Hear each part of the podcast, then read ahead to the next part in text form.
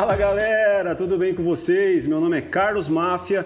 Estamos aqui para o décimo episódio do Plugado Podcast. Hoje eu estou muito feliz porque ele está aqui. Ah, deixa para você já imaginar quem está por aqui. Fala aí, Rafael. Pois é, hoje vamos falar de música, hoje vamos falar de família e o que mais de bom vier. Já ficou fácil, né? De sacar quem tá aqui? Pois é. Minha dica foi boa, né? Hoje eu tenho aqui ele que é músico, compositor, multi-instrumentista. O cara é foda, tem uma história muito legal para contar. Jair Oliveira, o eterno Jairzinho. Isso, olha aí. Você vê, quando o cara vem acompanhar, isso tem acontecido com uma certa frequência. Quando o cara vem acompanhar de Eterno, Eterno.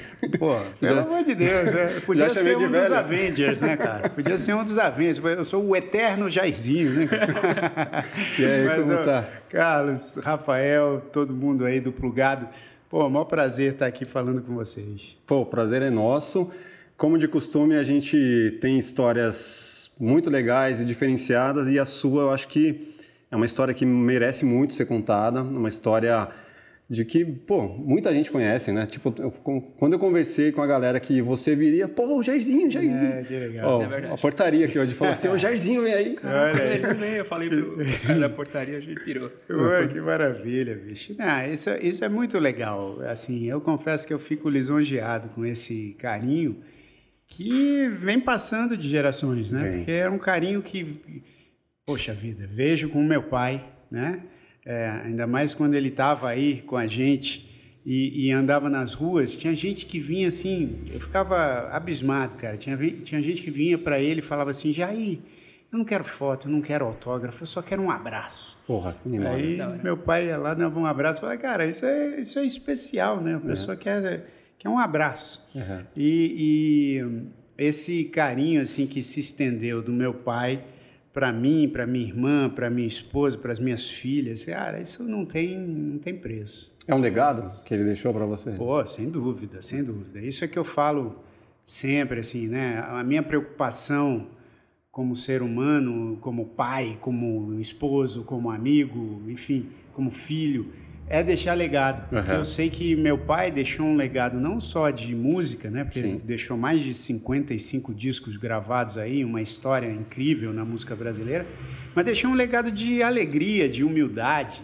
Ele chegava, se ele chegasse aqui hoje, pode ter certeza que acho que todo mundo aqui ia estar sorrindo. Sim. Ele chegava, ele era uma pessoa que chegava e iluminava o, o local todo só com a alegria dele. É impressionante, cara. Eu vejo meu pai, né, falando dele, minha mãe, cara, ah, o Jair, o Jair, o Jair. É. O Jairzão. Jairzão, Jairzão, Jairzão. é, não, era, não era mole, não. E eu é, acabei também aproveitando muito desse legado também para minha própria vida, né? Essa coisa de lidar com a alegria, com o sorriso. Porque a gente que trabalha com comunicação, com arte, né? A gente está sempre afetando as pessoas de Aham. uma maneira, É né? verdade. Então, e eu aprendi com, com o Jairzão, com o Jair Rodrigues, de que o de que para ele valia muito a pena afetar as pessoas de uma maneira muito positiva. E isso acabou sendo a minha mui- escolha. E também. muita gente tem isso diante das câmeras e quando desligou é outra pessoa totalmente diferente. É verdade. Ele, ele isso. bicho, Eu já gravei com umas pessoas que, cara, você deve desligou a câmera, pum, se transformou. É. Você fala, caramba, cadê aquela pessoa que estava aqui? É, não Graças é, a Deus for- foram poucas pessoas assim.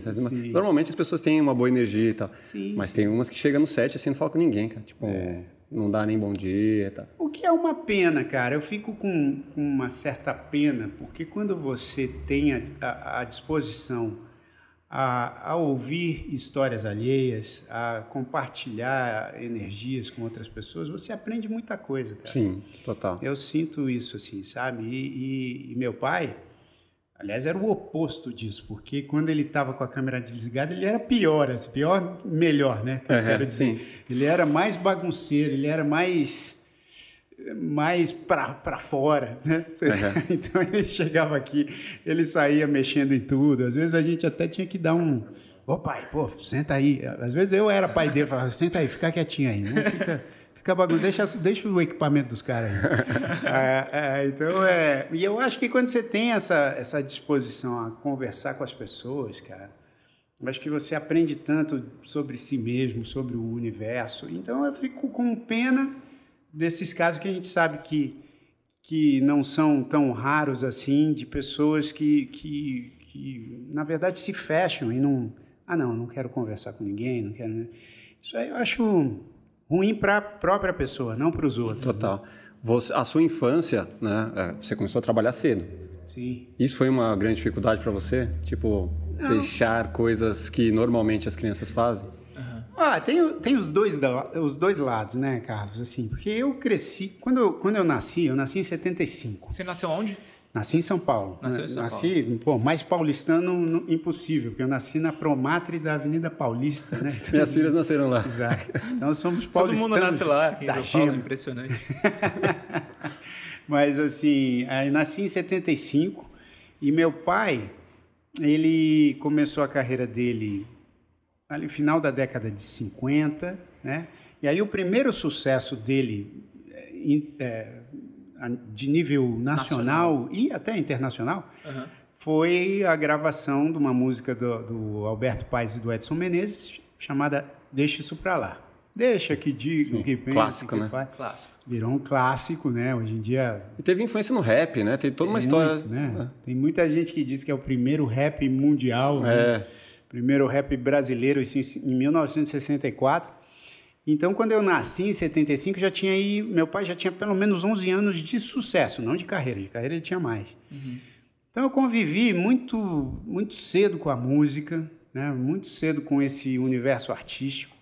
E quando eu cheguei ali, 6, 7 anos de idade, acabei gravando a minha primeira participação na, na música, que eu digo que é um acaso planejado, é. né? Eu, eu, como acompanhava muito meu pai, estava sempre ali acompanhando os ensaios, os shows, as gravações e tal, eu até deixava de, de, de, de jogar brincar, bola na rua, é. né? Porque naquela época você jogava muito na rua, jogava futebol, taco e tal para poder acompanhar ali a, as coisas do meu pai. E aí, numa gravação que ele teve de, de um disco dele de 81, ele foi para o estúdio, eu fui com ele. Aí estava lá no estúdio, aí ele foi gravar uma música chamada Deus Salvador, de um compositor chamado é, Luiz Carlos Chuchu. Uhum. Aí ele estava lá gravando a música e esqueceu a letra. Uhum. Aí você cantou? Não ele, não, ele levava sempre as letras com, com ele, mas aí ele viu que ele, essa ele não tinha levado. Sim. Aí ele falou, pô, não tenho, posso tentar ligar para o para o compositor, né? Não tinha essa facilidade que tem hoje. Ligar para o chuchu. É. Não tinha, meu pai, mesmo que tivesse, ele não ia saber mexer. Né? Então, assim, ele saiu, foi ligar para o chuchu, não conseguiram achar o chuchu. Aí ele falou assim: pô, meu filho, eu vou ter que. Falou lá pro pessoal do estúdio: vou ter que ir lá em casa pegar essa, pegar essa, essa música, porque eu esqueci essa letra. Aí quando ele saiu do estúdio, eu tava ali na técnica, né? Ele falou: Vamos, meu filho, vamos lá com o pai, porque eu vou pegar essa letra. Aí eu falei assim: pai, essa letra é assim. Aí eu cantei a música. Uhum. Eu cantei a letra para ele. Ele falou: ah, mas você sabe, você sabe essa música? Então vou fazer o seguinte: vai você lá e você grava. você fala igualzinho. Nossa, é muito boa a imitação. aí, ele foi, aí eu fui lá e gravei. Gravei, aí foi a minha primeira gravação. Tava no lugar certo, na hora certa. Na hora certa, com o cara certo. Aí, bicho, começou... Mas já cantava bem? Já... É, assim, tinha seis, sete anos, tinha que desenvolver ainda muita coisa, mas, pô, tava sempre ali, né, cara? Aí meu pai botou não sabia nem. Cara, se você ouve essa gravação, é que acho que não, vai ter aí para mostrar, mas assim, eu tenho uma hora que, que eu falo assim. Foi crendo em Deus nosso Senhor. Não sabia nem falar direito, não falava crendo, falava, é. foi crendo. Ah, mas a gravação ficou tão bonita, tão singela, né, nesse negócio de pai e filho, Sim. que foi para o disco e tal, acabou sendo uma das, das mais tocadas do disco também, e me levou a um convite é, essa gravação fez com que a gente recebesse o convite do pessoal do Festival de San Remo, na Itália, de 82. Uhum. Caramba, chegou lá, né? Chegou Itália. lá, chegou na Itália. Na verdade, não, não chegou na Quer dizer, chegou na Itália, mas na verdade chegou no Brasil primeiro, porque é o seguinte: esse pessoal do, Festival de San Remo estava afim, como era ano de Copa, né? Uhum. 82, eles estavam afim que o Pelé e meu pai fizessem uma apresentação em homenagem ao Brasil, em homenagem à Copa. E o Pelé não tinha agenda. E meu pai já tinha gravado com o Pelé, né? já tinha gravado é, uma música chamada Cidade Grande. E, e, eles queriam fazer uma apresentação, meu pai e o Pelé. Quando chegou no Brasil, o Pelé avisou para os caras, né, quando o pessoal da Itália, da organização do festival, veio para o Brasil para oficializar o convite, o Pelé é, apareceu alguma coisa na agenda que não ia permitir que ele participasse do festival. Aí os caras, tipo, tomaram aquele, aquela ducha de, de água fria, mas estavam em casa conversando com meu pai para saber outras opções e meu pai mostrou essa música para eles. Uhum. Aí eles armaram, falaram, pô, seria ótimo botar você com seu filho e não sei o quê. E falaram, tem até uma música que é justamente de pai cantando para filho. E aí a gente gravou uma música chamada Io ET, uhum. sou eu e você, em italiano, né? Muita gente fala, ah, canta aquela música do ET. aí, aí a gente gravou essa música, nos apresentamos no Festival de San Remo, foi também um negócio emocionante, assim. Quando Ali você estava com? Ali já estava com uns oito, né? 8, por aí. É. Por aí. E aí, quando a gente voltou para o Brasil, fizemos um clipe para o Fantástico dessa música italiana. O clipe pô, foi, fez tanto sucesso que teve que reprisar na semana seguinte, no domingo seguinte. Nossa. E aí tinha um pessoal da CBS, que era a antiga Sony, né? que, que hoje é a Sony, e, e o pessoal da CBS, que é a gravadora, estava me assistindo, eles já estavam com, com, um plano de fazer, junto com a Globo, um concurso para chamar mais um integrante para o Balão Mágico. Porque muita gente esquece, mas eu não. Eu era fã do Balão Mágico, era Sim. muito fã do Balão Mágico, entrei no terceiro disco do Balão. Uhum. Né? Porque eu, Quantos integrantes tinha até então? Tinha três, né? A Simone, o Mike e o Todd. Uhum. E quando eles estouraram com o Super Fantástico, eu não tô lá. Eu não estou na. Todo muito... mundo pensa isso, né? É, eu até brinquei em, em outra entrevista que eu, eu acabei virando um, um, efeito Mandela, né? acabei virando aquele efeito Mandela de que pô, a pessoa aposta que eu tô lá e eu não tô, né? E aí, é, quando eu ingressei no Balão Mágico, entrei no terceiro disco, né? Justamente porque o pessoal da gravadora me viu com essa música italiana com meu pai e aí nem fizeram o concurso, acabaram me convidando direto para entrar no, no, no Cara, grupo. Que legal. Olha, eu não, não vivia essa época do balão mágico, assim. Eu era muito. Quer Pô, não, mas eu não era nada ainda. Você... Eu não era nada, não era é. nem criança. eu tenho 20 anos. Eu quero, eu quero assim, que tornar essa história acessível para quem ainda também não conhece, quem não viveu que nem eu. Sim. E entender mais, assim, de você. Qual que era a influência do balão mágico no Brasil, assim? Puxa, muito, muito boa pergunta, cara, porque assim, o Carlos deve lembrar, é, além de ser um grupo musical de muito sucesso, né, porque fez muito sucesso é, como grupo musical, além disso, era um grupo que apresentava um programa diário na TV Globo, de manhã, né? Então, sei lá... Deve... Tipo uma TV Globinho, né? Isso, Mas, assim... é. Só que com muito mais visibilidade, acredito é, eu. Naquela porque... época não tinha internet. Né? Exato, era é. muito concentrado, né? Na TV, né? Sim. Você não tinha essa coisa da internet, então a criançada acompanhava mesmo. Eu lembro que era, era ali Balão Mágico, Bozo, né? Vovó Mafalda. Isso, Vovó Mafalda, que era, era da turma Bozo. ali do, do Bozo, né? Aí tinha... Bambalalão. Tinha Bambalalão, tinha o sítio, né? A Xuxa, é, a, Xuxa. Do, é, a Xuxa veio depois, veio depois do balão, porque é. a Xuxa começou, o balão terminou, né? Ela entrou no horário do balão. Ah. É, mas tinha também, acho que tinha Angélica na manchete depois de um tempo, né? a Mara, a não sei se a Mara também. A Mara, a Mara, a Mara que começou antes. Enfim, tinha, tinha uma programação, mas era tudo concentrado na TV, uhum. o, o, o infantil. Então era um, era um grupo de muito, muito sucesso, muita visibilidade. E eu lembro, para vocês terem noção, assim, que, que a gente fazia muitos shows no Brasil e a gente tinha que fazer em estádio de futebol, porque era um grupo que realmente movimentava as famílias para irem assistir. É estilo Sandy Júnior. É, eu acho que, assim... O Sandy Júnior veio depois, só para entender depois, a cronologia veio, que eu veio, sou... É, veio, sou... veio depois. Eles... Nem peguei a fase do Sandy Júnior, para vocês terem é, uma noção. Assim. Mas eles vieram depois ali, eh, sei lá, eu não sei quantos anos mais é, novos eles têm. Eles, têm uns 37, 35. É, deve ser é. por aí uns 10 anos mais é. novos que eu, 10, 9 anos. Mas assim, eles vieram depois. Mas eu acho que, que dá para fazer uma comparação, assim, porque Sandy Júnior também, tipo, foi um fenômeno, né? E é um fenômeno de... Pô, continua sendo, porque fez uma turnê aí é. gigantesca. Fizeram um show aí no Allianz Parque gigantesco. Ah, gigantesco. E merecidamente, são talentosos e tudo. E, e, e, o balão, acho que era meio que esse, esse frenesi da época, né? Uhum. E, só que, obviamente, era uma outra época, era um, era um negócio onde ainda depois do balão é que acho que a indústria fonográfica brasileira se fortaleceu muito. Né? Ah, é? É, acho que ali, tipo, final da década de 80, comecinho de 90, é que realmente a indústria fonográfica brasileira, tipo, teve um boom. E aí... E as gravadoras começaram a ser, tipo, é, grandes empresas com, isso, muitos funcionários. Exatamente. O que hoje já não é nem... Não, é, hoje a gravadora também já ah, quer dizer, ainda tem, né? Ainda tem muitos artistas que, que são dependentes aí desse, desse grande esquema das grandes gravadoras, mas hoje o mercado independente, até, até bem, bem legal que isso aconteça, né? Sim. O mercado independente se fortaleceu bastante. É. E aí você estava voltando lá na história, era ó, período da manhã, vocês dominavam lá, tipo, vocês em evidência o tempo todo, e aquilo ali começou a impulsionar a sua carreira de forma como, como foi isso depois de. Primeiro o convite para chegar na TV, né? Porque uhum. acredito que quando você entrou ainda não não estava na é. TV. Não, não assim regularmente, né? Uhum. Já tinha participado de alguns programas com meu pai e tal, mas nada comparado. Não eu tinha lembro... um programa diário ainda, né? Diário, exatamente. E eu, cara, eu lembro que quando, eu, quando é, meus pais receberam o convite, eu fiquei louco, né, cara?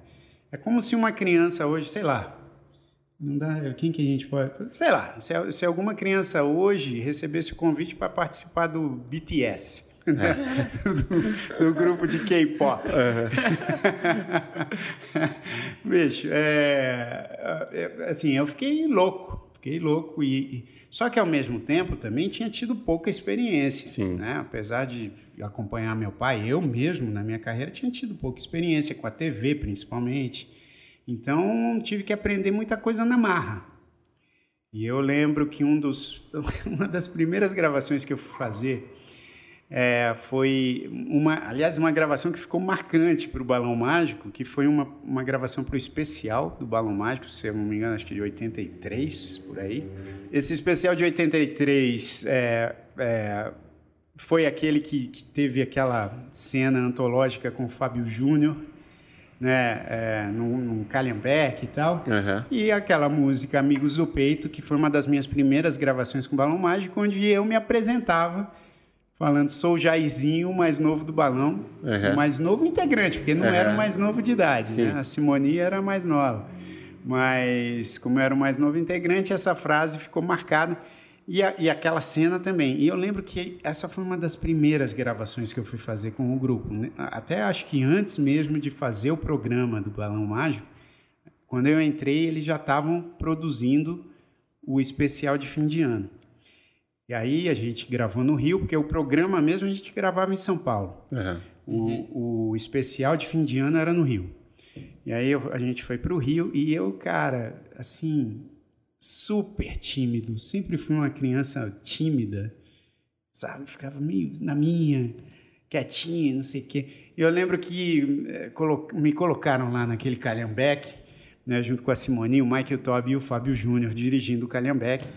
E você pode procurar isso aí no YouTube. então vamos colocar as imagens já, coloca você tá falando. coloca a imagem aí, porque no YouTube tem essas imagens uhum. e é assustador, porque vê que assim, é o Fábio Júnior descendo de Calhambeck ali, o Joá, com o Mike e o Toby fora do Calhambeck, só pendurado na. Sem na cordinha porta. de segurança. Nada, ninguém com cinto de segurança. Né?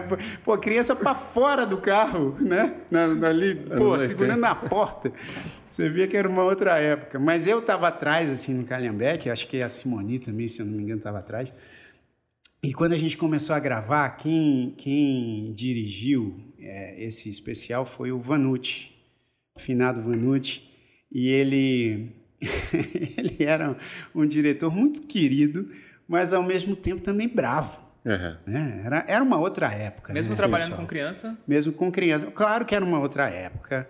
Hoje em dia nem se compara, porque hoje em dia existe uma, até uma autorregulamentação Sim. Que você, você como diretor, você deve entender bem.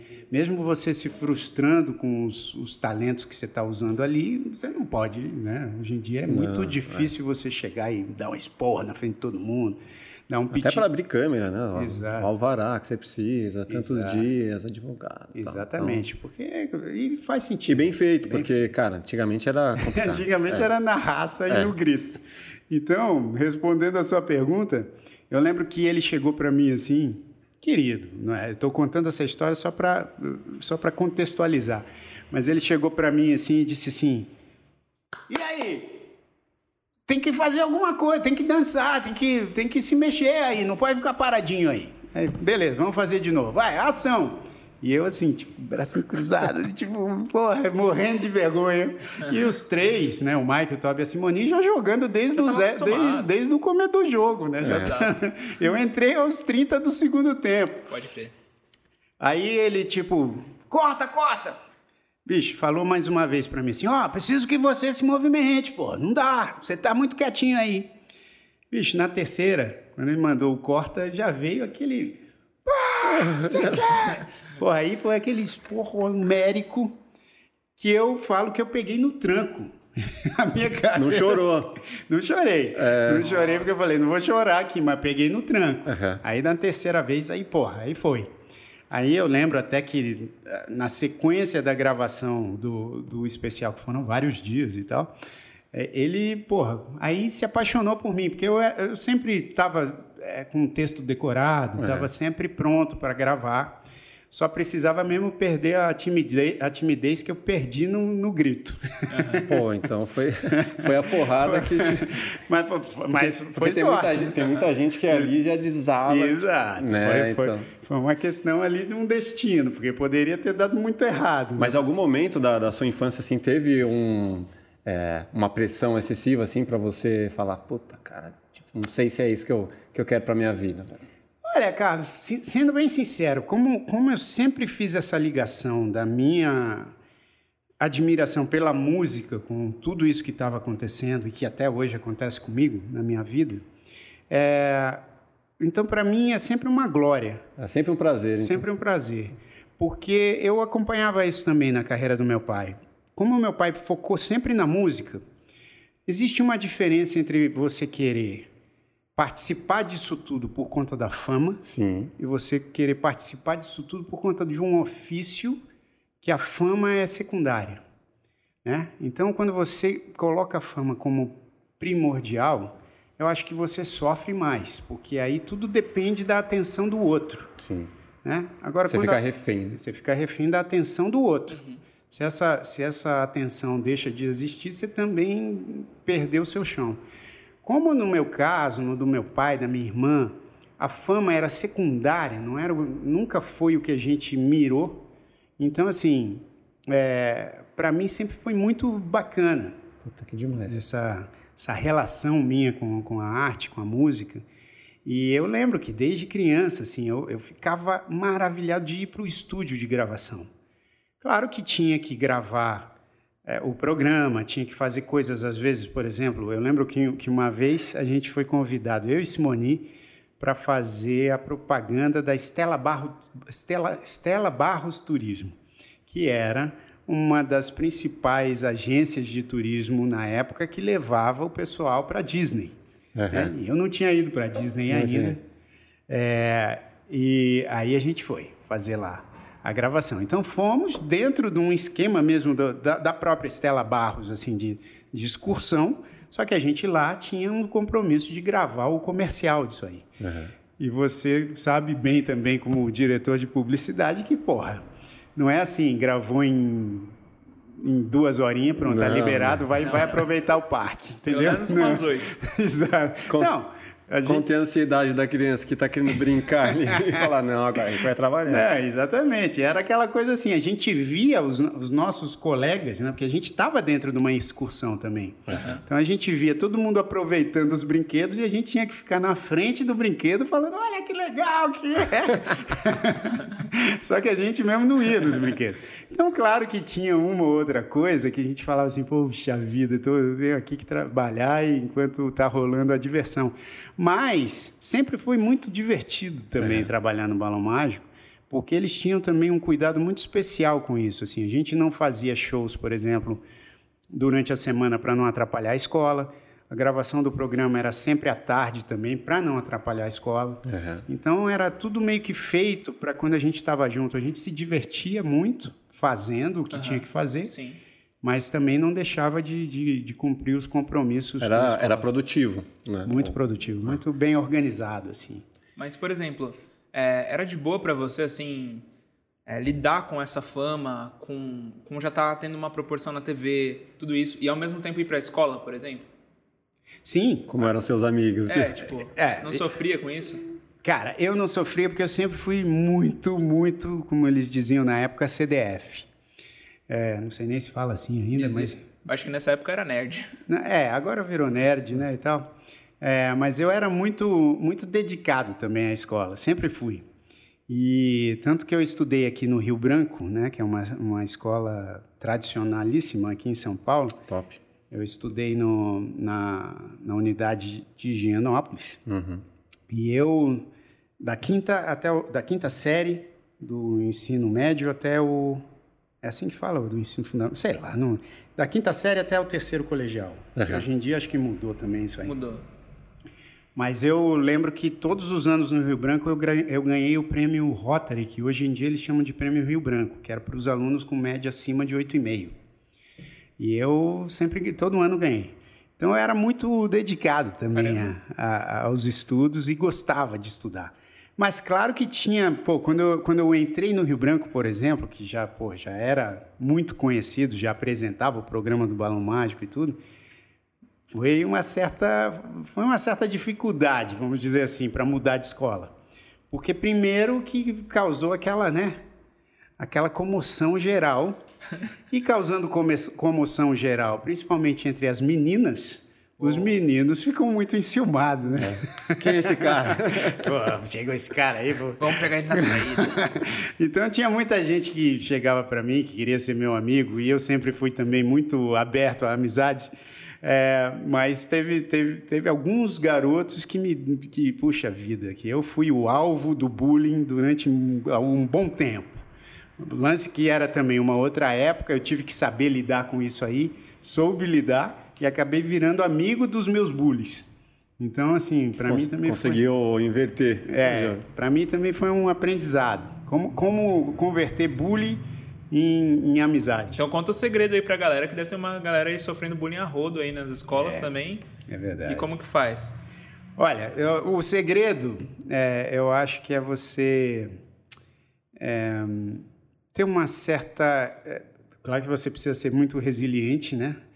É, e hoje em dia eu acho que, que é legal que tem muitas escolas que hoje em dia tratam o bullying de maneira diferente.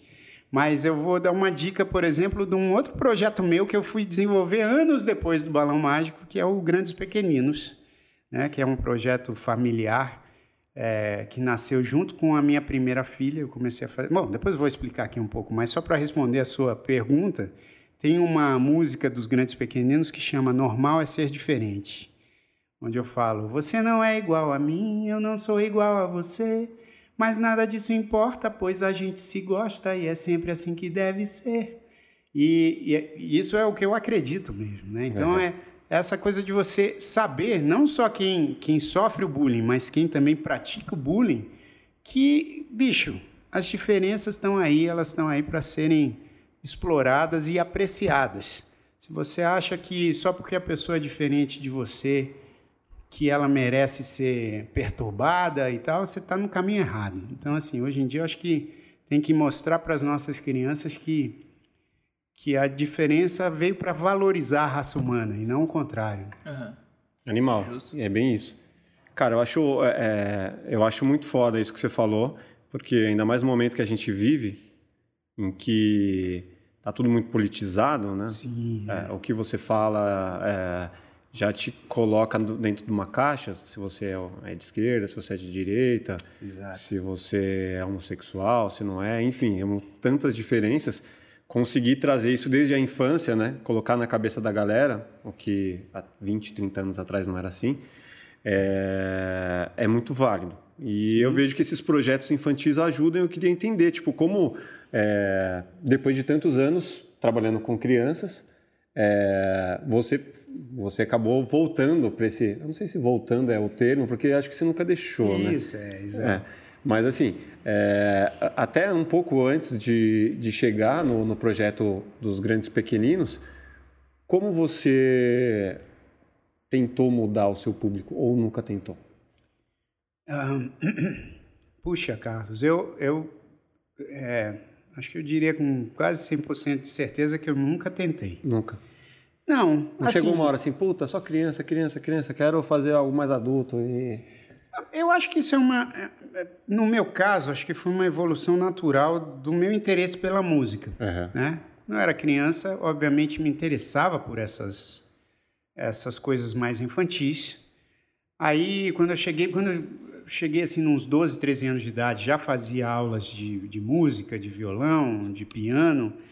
Aí comecei a compor. Sim. Né? É, ali no início de uma maneira muito tímida acabava nem mostrando muito as minhas coisas, mas depois fui fui pegando assim, principalmente com a aula de violão, né? Acabei fazendo aula com um professor chamado Felipe Ávila, ah, que, que me trouxe uma visão da música muito interessante. Todos os meus professores trouxeram, mas o, o Felipe ele conseguiu me colocar assim em coisas bastante interessantes, porque nem sempre o professor tem essa sensibilidade. Sim o professor de qualquer assunto, mas o professor de música nem sempre tem a acessibilidade de chegar e falar assim: olha, eu acho que você vai se dar bem ouvindo isso aqui.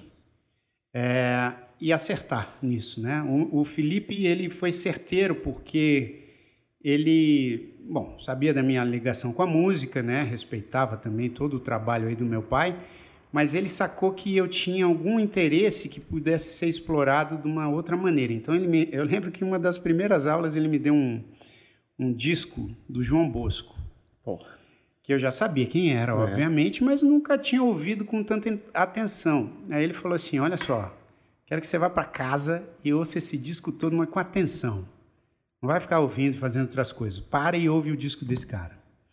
E aí eu ouvi. Cara, isso mudou a minha vida, assim. Você conseguiu absorver? Porque eu ouvi o, negócio, ouvi o disco do João e voltei para a aula seguinte falando assim, é isso que eu quero. Eu quero Qual tocar... é o nome do disco aí para a galera se inspirar também? Cara, olha, isso é um vacilo da minha memória. Depois eu vou conversar com ela direitinho, porque eu tinha que lembrar o nome desse disco. Mas também não foi assim um dos primeiros discos do João. É, talvez tenha sido o disco que tinha o papel machê. Talvez. Você lembra da capa para a galera saber a cor? o João Bosco já já ajuda. É, é, é enfim, é, eu acho é que foi o disco do papel machê que foi um grande sucesso na é. época. E, e, eu lembro que eu ouvi no, no, no, na aula seguinte, eu falei para ele: é isso que eu quero. Eu, eu quero aprender música para poder tocar que nem esse cara Aí falou, bom, vai ser difícil, eu sei, eu sei, que vai. Até hoje não sei tocar igual a ele. Mas, é, e compor, é, como esse cara. E também já gostava de Djavan, ele já sacava. Então, assim, as minhas duas influências, grandes influências, além do meu pai, obviamente, Djavan e João Bosco, nessa coisa da composição, da música, de como eles estruturaram a carreira e tal. Então, quando eu tinha 13 anos, eu já comecei a compor, já, já sabia que queria isso. Então, evolutivamente, assim, eu passei a gostar de uma outra coisa que não era tão ligada ao universo infantil. Sim. E aí, um amadurecimento musical. Né? Isso, é natural também, uhum. né? De qualquer adolescente que está descobrindo o, o, mundo. E aí, quando eu pô, entendi que aquele tipo de música, né? Que aqueles artistas ali, João, Javan, Jair Rodrigues, Simonal, é, Caetano, Gil, que, que aqueles caras eram os caras que, que Chico eram... Buarque, os... você gostava? Também? Chico Buarque, uhum. claro. Elis, Tom Jobim, Sim. né? Que esses caras eram os caras em quem eu me espelhava. Os mestres da MPB, né? É, eu fui, fui encaminhando o meu interesse para esse tipo de coisa. E aí, quando eu cheguei ali na, naquela época de decisão, o que, que você vai fazer da vida e tal, cheguei a, a prestar jornalismo na USP, ah, é? entrei. É? entrei, não fiz nem três meses de jornalismo lá na USP e fui fazer faculdade de música é. na, na, na, Berklee College of Music em Boston, né, que é uma das principais faculdades de música até hoje é. no mundo. E tive essa chance, fiz lá cinco anos de, de faculdade. E aí isso também foi trazendo outras coisas para mim. Então, assim, falei tudo isso aí para te responder que acho que foi natural. Não foi algo que eu fui falando assim, não, eu preciso me desvencilhar, até porque nunca quis fazer isso, de me desvencilhar do, do que eu havia feito ou com meu pai ou com o balão mágico, né? Porque acho que tudo isso contribuiu de uma maneira tão expressiva para minha carreira e contribui até hoje, uhum. que seria uma injustiça enorme. Querer abandonar eu tudo. querer abandonar e querer esconder isso. E eu tenho, muito pelo contrário, tenho um baita de um orgulho dessa fase toda. E aí, quando me tornei pai, acabei sentindo a necessidade de retomar um trabalho infantil, aí mais por conta desse universo da paternidade e das minhas filhas. Ah, então, assim, acho que a grande diferença do, do, dos grandes pequeninos para o balão mágico é que no balão eu tinha essa visão de criança. Nos grandes pequeninos eu tenho a visão de criança aliada à visão do, do, do pai. Do pai. É. E aí, Caraca, muito legal isso. E aí, cara, ajuda, ajuda muito na criançada que, na verdade, nos pais, é. que, que assim como eu, do outro lado, com as filhas lá vendo é, várias, várias outros concorrentes, né? Galinha Pintadinha, sim, Bita, sim, não sei o que lá. E você, é, e você, você consegue ver no, no, é. no, seu projeto ali, tipo, pô, vários ensinamentos, várias coisas claro, legais. Né? Qual, qual que você acha que é o ensinamento maior, assim, da a música que traz um ensinamento mais importante, assim, desse, dessa nova fase aí do, dos pequeninos? Olha, mencionei essa, né, do normal é ser diferente, que acabou virando um, um, um, um lema, assim, para os grandes pequeninos e acabou também entrando em muitas escolas, né, para trabalhos até dessa coisa de inclusão. Uhum. É, abrir um espaço enorme aí nas escolas, nos educadores, nas professoras, nos professores. E, mas tem outras músicas, por exemplo, tem uma música chamada Xixi Cocoipum, que eu fiz para minha filha mais nova na época que ela estava desfraudando. Uhum. Então, na verdade, é uma música para ajudar no desfraude. Uhum. Só que com essa coisa escatológica que a criançada adora. Adora. Tipo... Né? É, o que, é, é, tiro certo, é né? Tiro Você certo. falou, já dá risada. Aí, Vômito. Exatamente, essas coisas eles adoram. Então, essa, essa música também acaba aqui no nosso canal do YouTube. A gente tem um canal do YouTube, Sim. né? Que é youtube.com/barra grandes pequeninos. Hoje em dia tem lá mais de 360 mil inscritos, mais de 150 milhões de visualizações. Sim, é foda. E o Xixi Cocoipum é uma das mais visualizadas, tem acho que perto de 30 milhões de views. Ó. Que massa. E, e essa também virou uma música. Mas assim, todas as músicas gente, eu componho com essa coisa de passar uma mensagem positiva. É. Ou é uma música para ajudar em alguma fase da criança, né, como é o desfraude, como eu tenho também uma outra que é para conscientizar sobre a cadeirinha do carro. Se você vai no carro, você tem que ir atrás na cadeirinha e tal.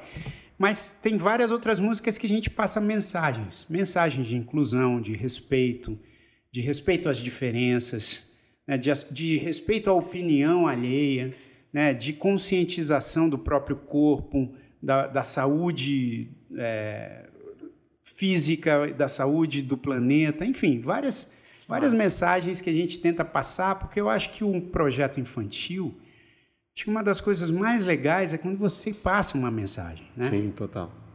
E, e, isso retorna, cara, assim, eu não sei quanto tempo, eu falo muito devagar e fico falando pra caramba, entendeu? Vamos que vamos, tá, tá, tá, ótimo. Porra, vocês podem me interromper aí, mas tem uma, tem uma, uma história que eu acho que é emblemática com, em relação ao meu envolvimento com a música, primeiro, e, e segundo, a como a música chega nas pessoas de uma forma inimaginável.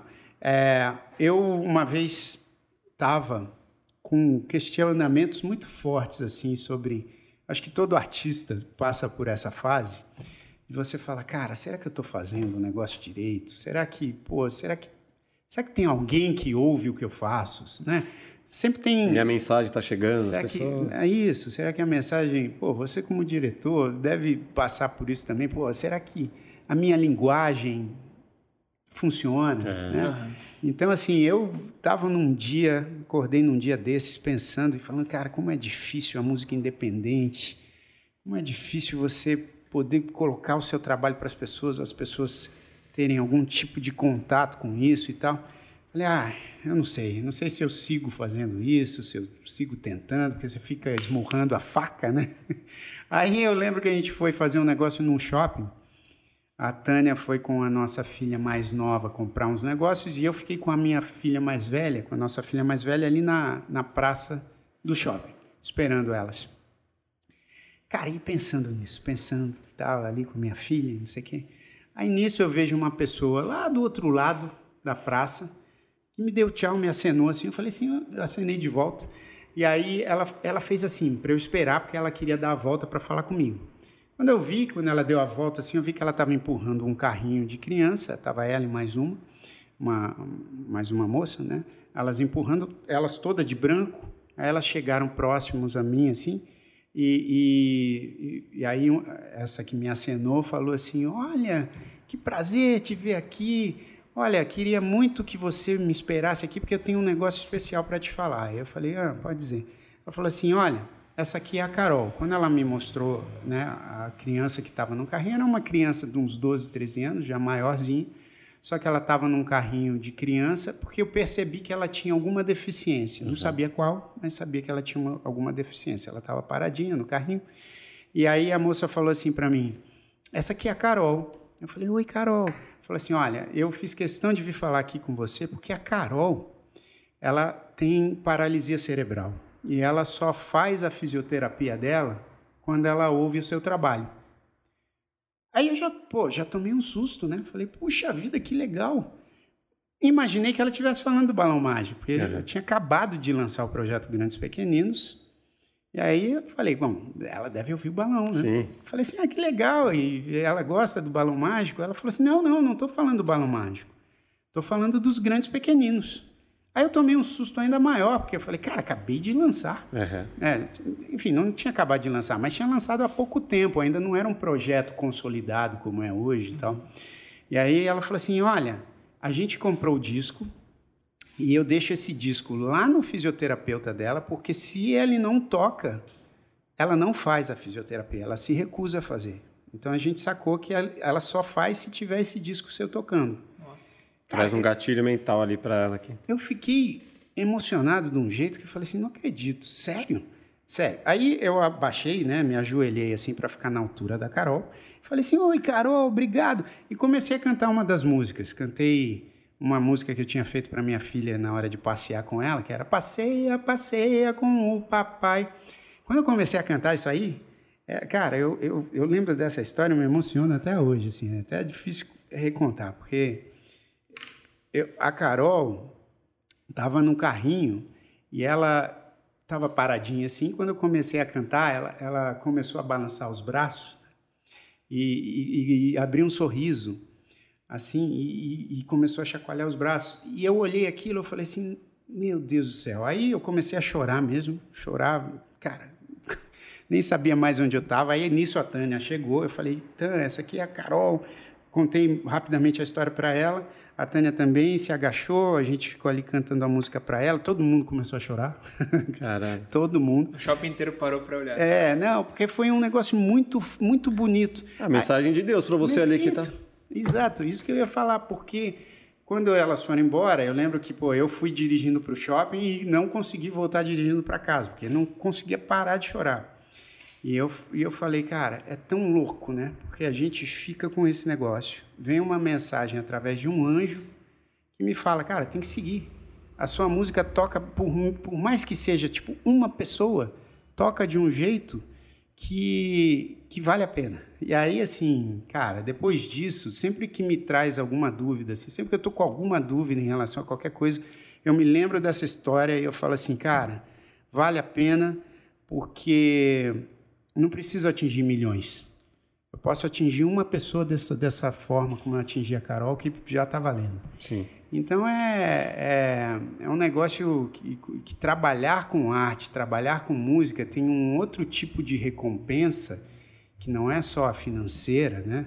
é, que, que, muitas vezes né, a financeira é a, é a, recompensa mais difícil de acontecer, né? Uhum. Mas assim é, tem, existe esse outro, essa outra recompensa emocional que, cara, faz tudo valer a pena. Isso é que eu falo muitas vezes para muita gente, é, é, você trabalhar com o que você gosta né, é muito diferente.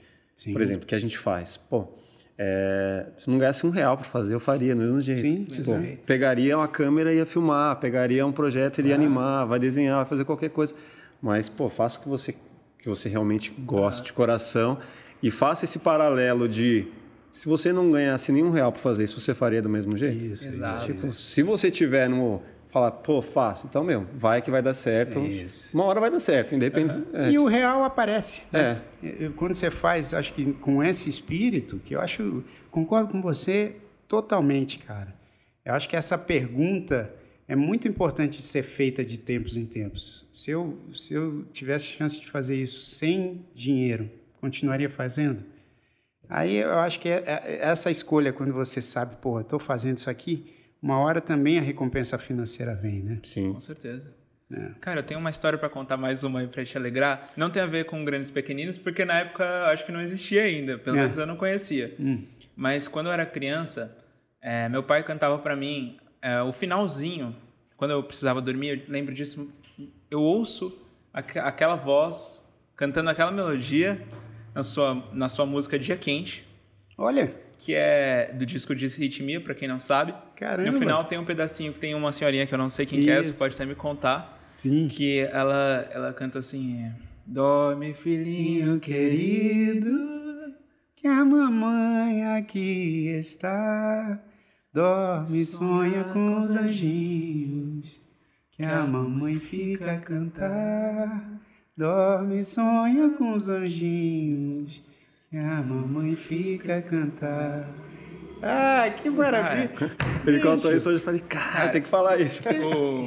O meu pai pediu para eu contar isso, ele é um grande admirador do seu trabalho. E assim, cara, é, eu lembro muito bem. É só ouvir a voz, eu não sei quem que é a pessoa que gravou Sim. essa parte da música. Eu vou, vou Mas é contar. é só eu ouvir essa voz que eu vejo, eu me vejo lá na cama com meu pai deitado, com o quarto escuro, o quarto exatamente como era eu lá com uns três anos de idade, a memória vem nítida.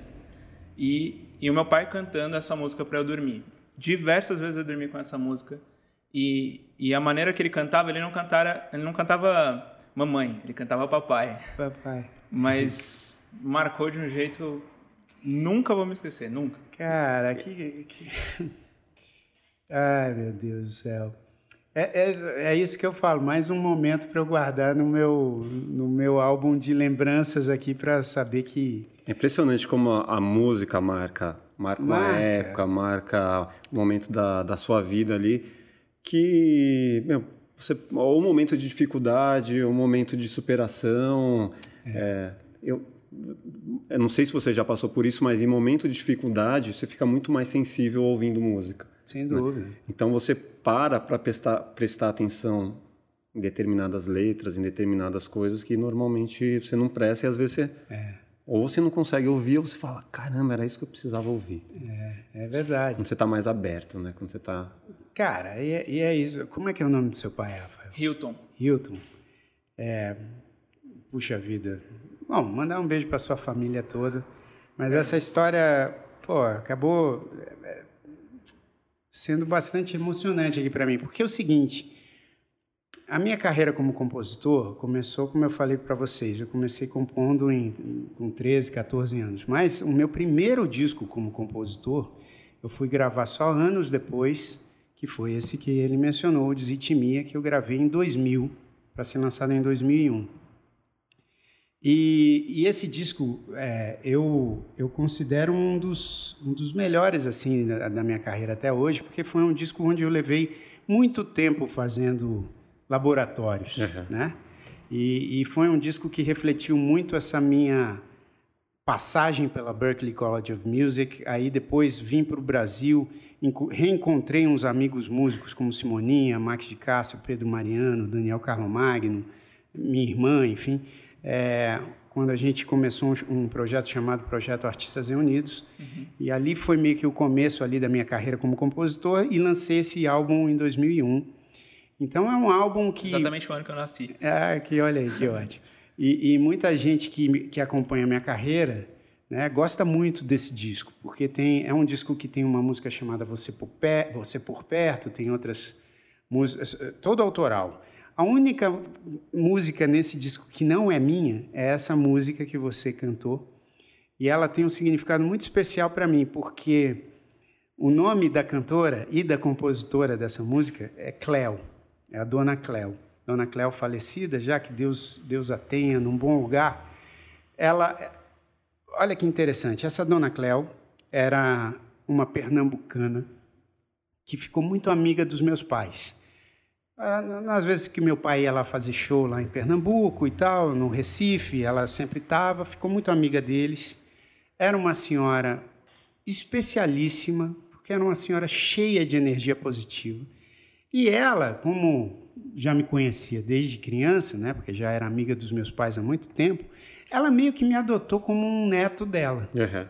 Eu não sou neto dela, mas, mas me considero neto dela porque ela me adotou. Então, toda vez que meus pais iam para o Recife, ela mandava coisas para mim.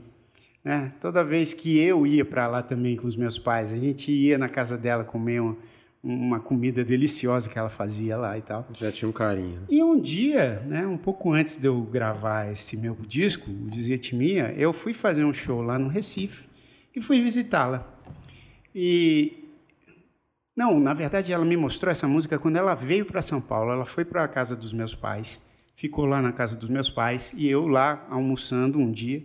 Ela, ela me disse assim: Meu filho, olha, você sabe. Ela compunha, né? Ela falou: Eu tenho muitas composições, mas tem uma que eu fiz especialmente para você. Aí ela começou a cantar para mim, essa, essa, essa cantiga de Niná. Ela cantou para você dormir ou não? Não, ela não cantou para eu dormir, ela falou que ela fez para mim. Né? Eu já, já era, já era maior, já era adulto. Ela trouxe para você. Então. Aí ela falou assim: Eu fiz para você e eu queria eh, te mostrar. Aí ela cantou essa cantiga de Niná, fiquei emocionadíssimo, né? Falei: Nossa, Cléo, que música linda. E como eu tinha feito uma música para esse disco que também tinha meio que essa onda Niná, né? Que é. Agora esqueci até o nome da música, mas enfim, é uma das últimas do disco. Eu, quando eu fui gravar, eu falei assim, cara eu vou gravar essa minha canção de Ninar e eu quero que a Cleo, ela mesma, grave essa música que ela fez para mim. Então, calhou dela estar tá em São Paulo, ela foi para o estúdio, ela é tão bonitinha, se bobear, eu tenho até o vídeo disso, uhum. porque ela não conseguia gravar comigo lá, tava no nervosa. estúdio. Eu estava ali, eu produzi o disco, uhum. né, e estava ali na mesa de som falando, Cleo, fica tranquila, grava do jeitinho que você canta para mim. Eu não vou botar nenhum tipo de instrumento, quero gravar só a sua voz. Ai, meu filho, eu não consigo gravar com você aqui. Eu fico muito emocionado. Aí eu falei assim: então tá bom, então eu vou sair do estúdio, tá? Se eu sair do estúdio, resolve? Eu acho que sim. Aí eu combinei com o meu técnico, uhum. falei assim: olha, grava. Assim que ela começar a cantar, você grava. Não interessa, deixa gravando. Uhum. É, aí até no fim das contas, até o técnico deixou gravando e saiu. Quando a gente voltou, teve essa gravação linda dela, que eu incluí no disco. E depois, inclusive, um grupo de teatro me disse que fez uma peça baseada nessa música. É, que legal. E assim, então, cara, fico emocionado, porque não é todo mundo que menciona essa música para mim, não é, é, mesmo. Assim, desse disco, geralmente as pessoas falam do, do Você por Perto, é, do próprio Desritmia, mas Dessa música, acho que foi uma das primeiras vezes que me contaram. Ela tem uma voz de benzedeira, assim. Ela é. Ela era. Ela era. Ela Faz era, sentido, por isso que eu consegui isso, reconhecer. Ela era benzedeira e, e, dessa, e cantava desse jeitinho, assim, né? Super emocionante. Vale a pena ouvir. Se você tiver aí, põe no Spotify. Só procurar meu disco lá, Jair Oliveira Desritmia, que você vai ver que uma das últimas músicas é essa canção de Niná. Dia Quente. Como foi casar com uma atriz? Olha, dá muita treta de, pô, ela tá atuando ou ela tá sendo verdadeira? Amanhã a gente vai falar com um casal também que a mulher da relação é atriz também. Então é? já fica a dica. Então, é, é o seguinte, é, Cara, existe de tudo, obviamente, nesse, nesse mundo, né? Várias reações. Mas eu, quando eu conheci a Tânia, a Tânia já era atriz, ela fazia muita publicidade, uhum. né? Já fazia, já, enfim, já tinha uma carreira bem intensa assim na publicidade, fazendo comerciais. Eu acho que um dos, eu não lembro direito, logo que eu a conheci tinha um que eu acho que era, ah, não vou dizer o, o produto certo aqui, mas eu acho que era um da Vic, que ela aparecia tipo meio que passando alguma coisa no corpo e tal. Então ela já fazia muita publicidade, uhum. é, fazia teatro e ainda não tinha feito muita coisa na TV. Né? Tinha apresentado uma outra coisa e tal, mas novela mesmo ela ainda não tinha feito. Quando eu a conheci, eu, eu a conheci num show meu. Na verdade, era, um, era, uma, era uma balada uhum. que eu participava, era um negócio super legal que a gente fazia às terças-feiras no Namata Café aqui em São Paulo, no Itaim, que era um show. É, era uma balada, na real, né? E, e, era eu e o Gruveria. Era um, era, um, era um negócio chamado Gruveria Eletroacústica. E a gente ficava ali toda Gruveria a banda? É. Ah. Quando o Gruveria começou, eu era um, um dos vocalistas ah, ali da, da, banda. E aí a gente. Só som os caras fazem, é, né? A gente, a gente, se apresentava toda terça no, na Mata Café. Virou uma balada, uma das baladas mais é, disputadas de São Paulo, porque sempre tinha, além da gente que estava lá tocando, sempre vinha convidados. Né? Então, porra, Ed Mota passou por lá, é, Marcelo D2, é, meu pai, minha irmã, Cláudio Zoli, seu Jorge, enfim, um monte de, de gente legal que, que aparecia lá para cantar com a gente. E aí eu conheci a Tânia aí, né, nesse lugar. Então, quando, eu, quando a gente começou a namorar, é, porra, eu fiquei encantado logo de prima com ela, né, cara? Tipo, abri, eu lembro que eu fui deixar minha guitarra no, na mata, e aí quando eu abri a porta, tava ela lá, rolou tipo aquele plim, aquela Olhar troca de olhar. Exato, exatamente. Aí, pô, fui malandro, né? Durante o show ali, fiquei cantando, olhando para ela. E aí ela falou que ia embora no intervalo. Eu cheguei e falei: ah, não vai embora no intervalo, não. Tipo, fica aí. Aí quando eu vi, ela ficou até o fim. Aí quando acabou, eu dei um disco para ela, enfim, aí a gente já engatou alguma coisa ali. Depois de um mês de namoro, eu já tinha feito uma música para ela chamada Bom Dia Anjo. Então rolou. Você sempre bem. fazendo as músicas. É, fazendo as musiquinhas para conquistar também, né? Aí, cara, o que aconteceu foi o seguinte: logo assim, não sei, acho que logo depois que a gente começou a namorar, ela também começou a investir nessa coisa de fazer novela. Uhum. Fez o curso do Wolf Maia aqui na, aqui em São Paulo. O Wolf acabou sendo essa ligação, porque o Wolf, ali trabalhando com ela e com outras pessoas ali na escola, mas tipo ela acabou se destacando uhum. e ele acabou convidando ela para fazer. Ela já tinha feito uma participação pequena numa novela, é, e aí o Wolf chamou ela para fazer Senhora do Destino. Aí ela pegou um papel que cresceu a beça na história. Uhum. E aí era isso. Aí meu pai, que era muito noveleiro, eu nunca fui de assistir novela. Nunca. A minha última novela acho que foi Rock Santeiro, a que eu acompanhei. né? Meus pais veem todas até hoje. Meu pai via tudo, cara. Eu não sei como é que ele conseguia assistir todas as novelas, não só da Globo, da Record, do SBT, ele assistia tudo. Uhum. Aí, às vezes, eu estava lá no estúdio gravando, atendia a ligação, era meu pai, e aí, pai? Ô, meu filho, tudo bem, ó? Tô vendo aqui sua Tô vendo sua mulher se pegar aqui com outro cara, hein? eu falava assim, é mesmo, pai? Porra, e agora? Ah, não sei, eu vou falar com ela. Falei, é, tá estranho isso aí. Fala com ela, porra, fala com ela. Fala que isso não pode não. Aí ele ligava pra ela e falava assim, ô, ô Genrita, né? Chamava ela de Genrita. Não era Nora, não. Era, ô Genrita, Pô, você tá se pegando aqui com outro cara na novela? Que coisa é essa? Ela fala assim, ah, Jaizão, isso aí é só de, de mentirinha e tal. Então, meu pai, ele ficava mais enciumado que eu. Mas eu sei que, pô, a Tânia, cara, você vai entender isso também. É, cara, ela é, uma, ela é uma atriz tão concentrada, tão competente, tão é, focada nessa coisa do trabalho. E eu vejo, quando ela pega qualquer novela ou qualquer trabalho ela se dedica tanto, é. ela estuda tanto, ela, ela, ela se entrega tanto para aquilo que ela está fazendo, que eu vejo que é um grau de dedicação tão profissional, cara, que é, com, é o mesmo que ela sente quando eu estou, por exemplo, me preparando para um show ou para uma gravação. É um negócio que a gente tem um respeito tão grande pela, pela função do outro Sim. e um respeito um pelo outro também, claro. porque acho que num casamento você precisa ter esse respeito. Não que a gente não tenha problemas, né? A gente tem problemas com quaisquer outros casais, mas eu acho que a gente soube lidar de uma maneira muito respeitosa com as, com, com, tanto com as facilidades quanto com as dificuldades, que a gente aprende muito um com o outro e tal. Então, assim, em relação ao trabalho dela, eu não tenho o menor, menor problema, assim, cara. Eu acho que quando ela faz, eu fico até, sinto até muito orgulho de como ela se dedica, porque não é fácil. As pessoas acham como quando você está assistindo alguma cena, você se coloca muito naquela situação, as pessoas acham que é muito fácil. Não é.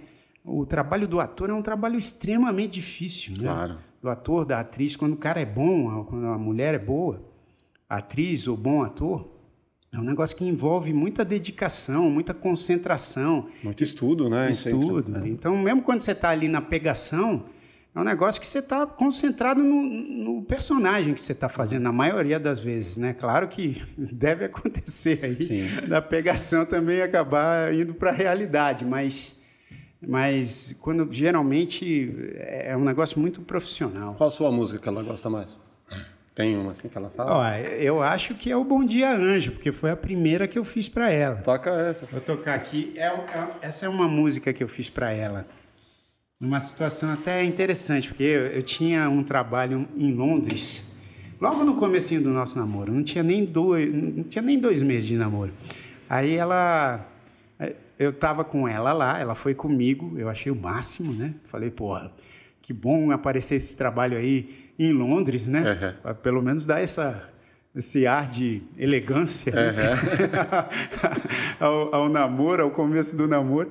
Aí quando a gente chegou lá em Londres, teve um dia que era um dia livre, a gente foi passear, fomos visitar um monte de lugar.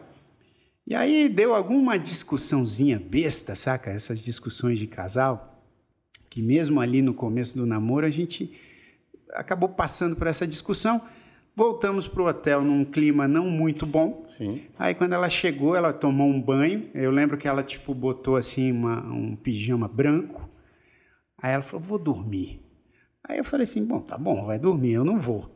Eu não vou dormir agora, porque ela sempre dormiu muito mais cedo que eu, né? Eu sempre vou dormir alta madrugada. Música, né? É. Aí eu falei: "Ah, vou ficar tocando violão aqui". Ela falou assim: então toca baixinho para não me atrapalhar. Tava brava. Tava brava. Aí, porra, eu fiquei tocando, ela, pô, o quarto era minúsculo, cara. Ela assim na cama, aí eu vi, falei: caramba, que mulher bonita, né, bicho? Mesmo Até brava, brava, brava e tudo, olha só. Aí ela lá dormindo. Aí eu fiz essa música para ela aqui, que é assim, Em lençóis brancos você dorme e eu em meu canto te admiro em teu descanso. Você brilha, os teus encantos, meus suspiros. Não acorde ainda, seja meu anjo, guarde minha vida embaixo de teus lençóis brancos. Sonhe melodias e acorde cantando. E deixe que o dia siga teus planos, os teus planos. Quando acordar, bom dia. A madrugada vem te olhar tranquila e vai avisar o dia que pode te acordar. Bom dia, anjo. Quando acordar, bom dia. A madrugada vem te olhar tranquila e vai avisar o dia que pode te acordar. Bom dia, anjo. Quando acordar, bom dia. A madrugada vem te olhar tranquila e vai avisar o dia que pode te acordar muito bom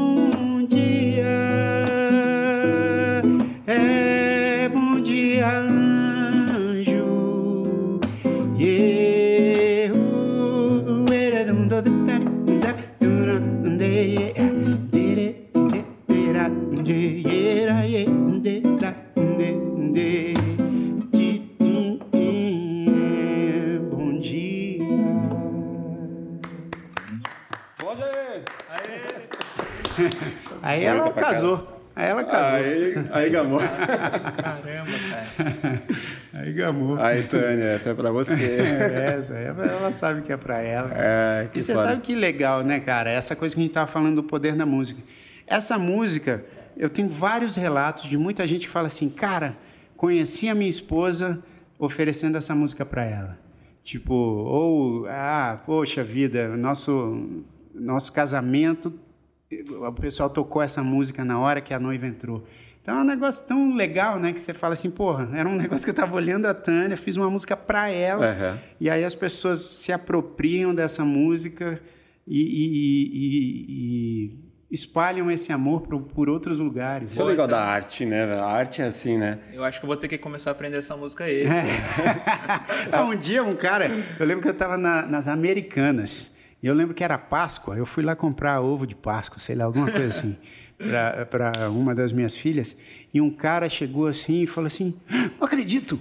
Falei assim, como assim? Falei assim, pô, não acredito que você está aqui. Cara, aí ele, ele pegou, pôs a mão assim no bolso, tirou, quando ele tirou um papel do bolso, a letra dessa música, ele falou assim, ó, Cara, você precisa assinar é, esse papel para mim, porque eu- é o seguinte, eu tô comprando um ovo de Páscoa para colocar dentro do ovo para minha esposa e eu vou cantar essa música para ela. Esse vai ser o meu presente de Páscoa. Eu não acredito que eu te encontrei aqui. Falei assim, porra, no ato, bicho, vamos aí, vamos lá. Cara, eu acho tão legal que você, você faz as músicas é, de amor, mas você consegue é, fazer rimas que não são convencionais, fazer melodias que não são convencionais. E hoje em dia eu, eu particularmente sinto essa dificuldade. Quando vou, eu componho também, estou começando agora na pandemia, estou finalmente compondo coisas que eu estou gostando. Que maravilha. Só que quando eu vou escrever de amor em português, eu me encontro num problema comigo mesmo. Porque parece que tudo que eu escrevo já foi falado, já foi rimado. Então eu, eu vou pro inglês. E funciona. Mas Entendi. eu me expresso melhor para falar de amor em inglês, não sei porquê. Ah, é, é- Cara, eu, eu fico analisando isso também com a geração das minhas filhas, né?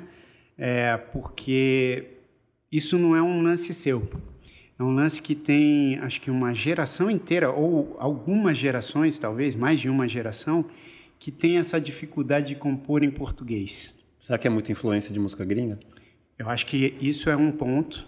Segundo que o inglês, eu acho que ele é mais... é, é, como, como eu posso explicar? Eu acho que, que ele, dentro dessa, desse universo aí de falar, por exemplo, de amor, eu acho que você tem... é, o inglês, ele, é- ele, a meu ver, ele é muito mais simples, né? No, no- na forma gramatical, enfim, na, É, não é à toa que é uma língua universal. Exato, porque você, você acaba conseguindo construir frases é, que muitas vezes elas funcionam. é, ti- tipo, vou dar um exemplo. O português, cara, o português ele é mais difícil de você encaixar as palavras na prosódia.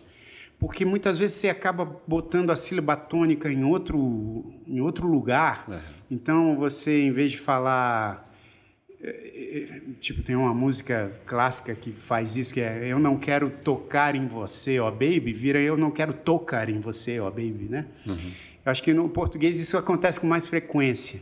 E o inglês, eu acho que ele tem um- um- um- uma sonoridade que eu acho que para essa geração é mais simples do que você realmente, pô, trabalhar o negócio em português. É mais complexo É bem em mais português. complexo, exatamente. É mais complexo porque você, para você não cair no simplório, eu É. acho que é mais difícil. Aham. Né? O inglês, não, o inglês, assim, ele não, ele não tem tanta complexidade, então você não fica preocupado se, se aquilo está soando simplório demais. Aham. É, eu acho que o português tem mais essa dificuldade. Só que eu, cara, assim, eu componho em inglês também. É. Só que eu sinto falta de uma geração nova compondo em português bem. verdade. Porque acontece isso, como hoje em dia, geralmente, quem tem acesso a uma educação um pouco melhor já tem acesso também à língua inglesa, e aí acaba ouvindo as músicas, vê as séries, vê os canais de YouTube, então tem muito contato com a língua inglesa.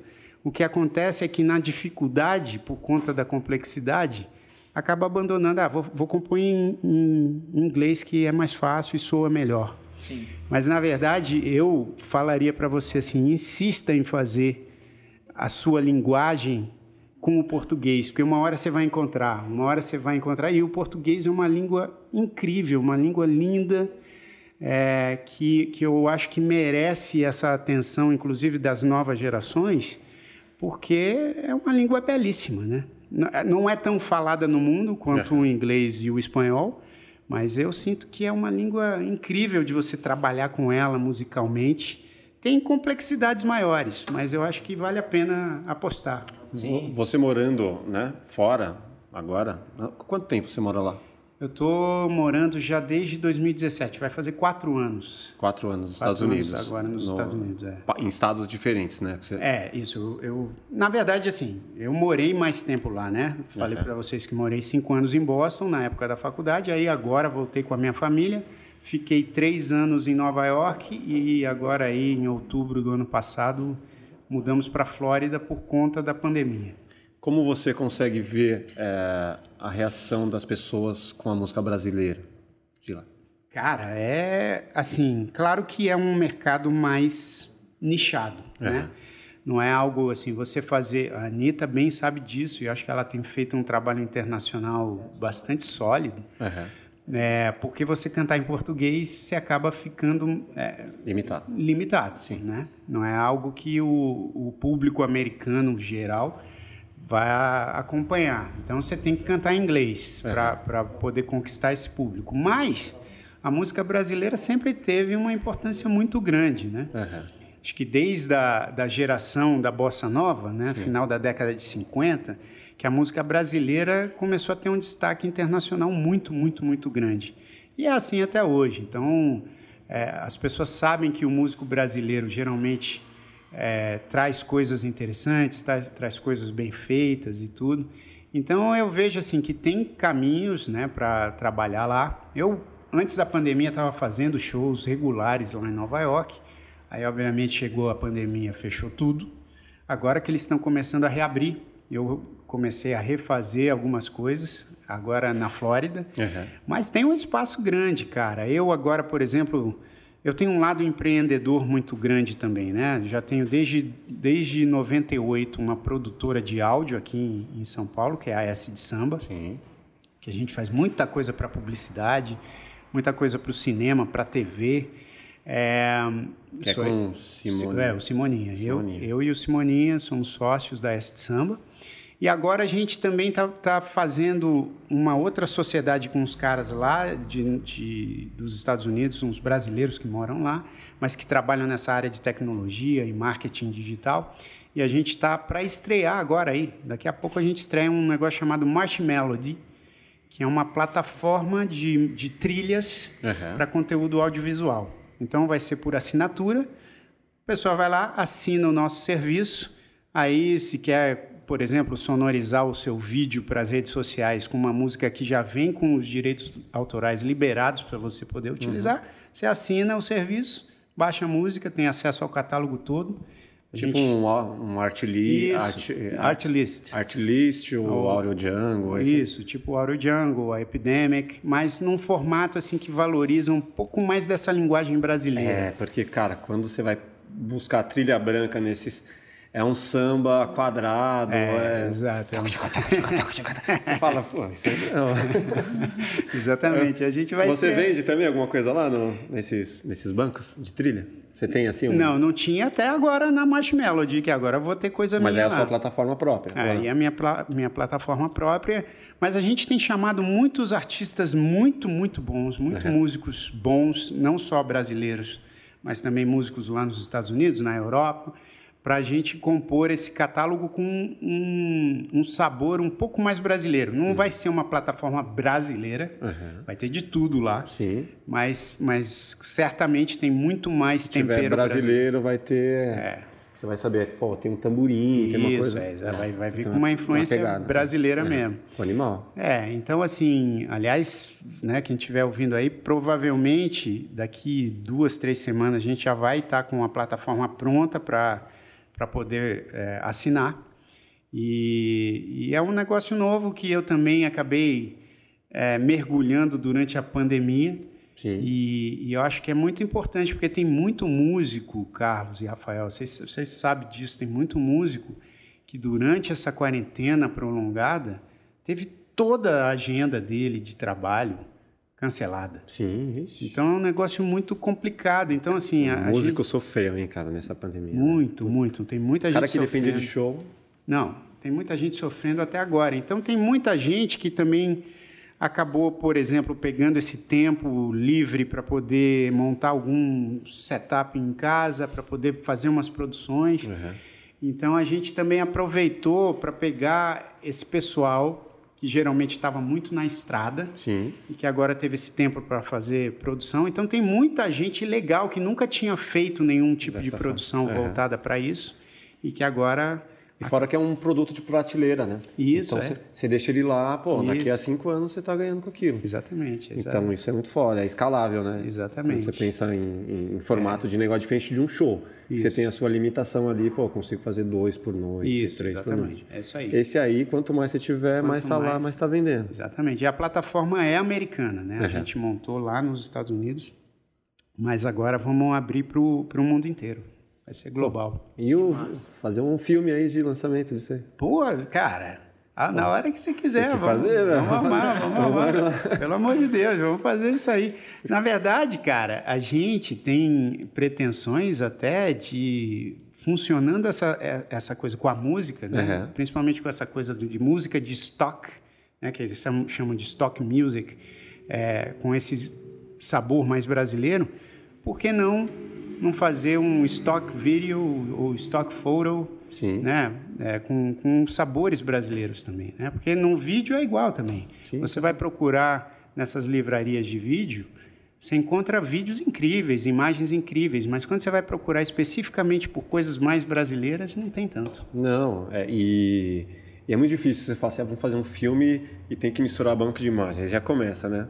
É. A dor de cabeça. Aí você fala assim, tá, mas o que, que vocês precisam? Ah, a gente precisa de uma criança que tem um ar brasileiro e não sei é, o que. Aí começa a entrar no nível de detalhes e fala, pô. Não dá, não, não vai acha, achar. Não, tem... não vai achar. tem que produzir. Tem que produzir, vamos abrir câmera. Ah, não sei, não sei se é o momento ainda. Na pandemia ainda está. Exato. Então, a gente está fazendo um, inclusive, que tem imagem de banco de imagem. Cara, puta dificuldade. Cara. É dificuldade. É. Sendo música é um pouco mais fácil de você produzir, é. assim, a distância, né, e tal. Uhum. Mas vamos conversar aí, cara. Vamos, vamos expandir a Marshmallow de algum jeito. o cara, toca uma da dos grandes pequeninos. Sim, pô. Vocês querem que eu toque aquela que eu falei da, das igualdades, das diferenças? Ah, ou... essa aí acho que vale a pena, hein? Vale a pena, é, né? Essa aí. Cara, essa aqui eu, eu gosto muito dessa música que é assim, ó. Tão legal Ó oh, minha gente, perceber que é mais feliz quem compreende que a amizade não vê cor nem continente e o normal está nas coisas diferentes. Amigo tem de toda cor, de toda raça, toda crença, toda graça. Amigo é de qualquer lugar. Tem gente alta, baixa, gorda, magra, mas o que me agrada é que um amigo a gente acolhe sem pensar. Pode ser igualzinho a gente ou muito diferente, todos têm o que aprender e o que ensinar. Seja careca ou cabeludo, ou mesmo de outro mundo, todo mundo tem direito de viver e sonhar. Você não é igual a mim, eu não sou igual a você. Mas nada disso importa, pois a gente se gosta e é sempre assim que deve ser. Você não é igual a mim, eu sei. Eu não sou igual a você. Mas nada disso importa, pois a gente se gosta e é sempre assim que deve ser.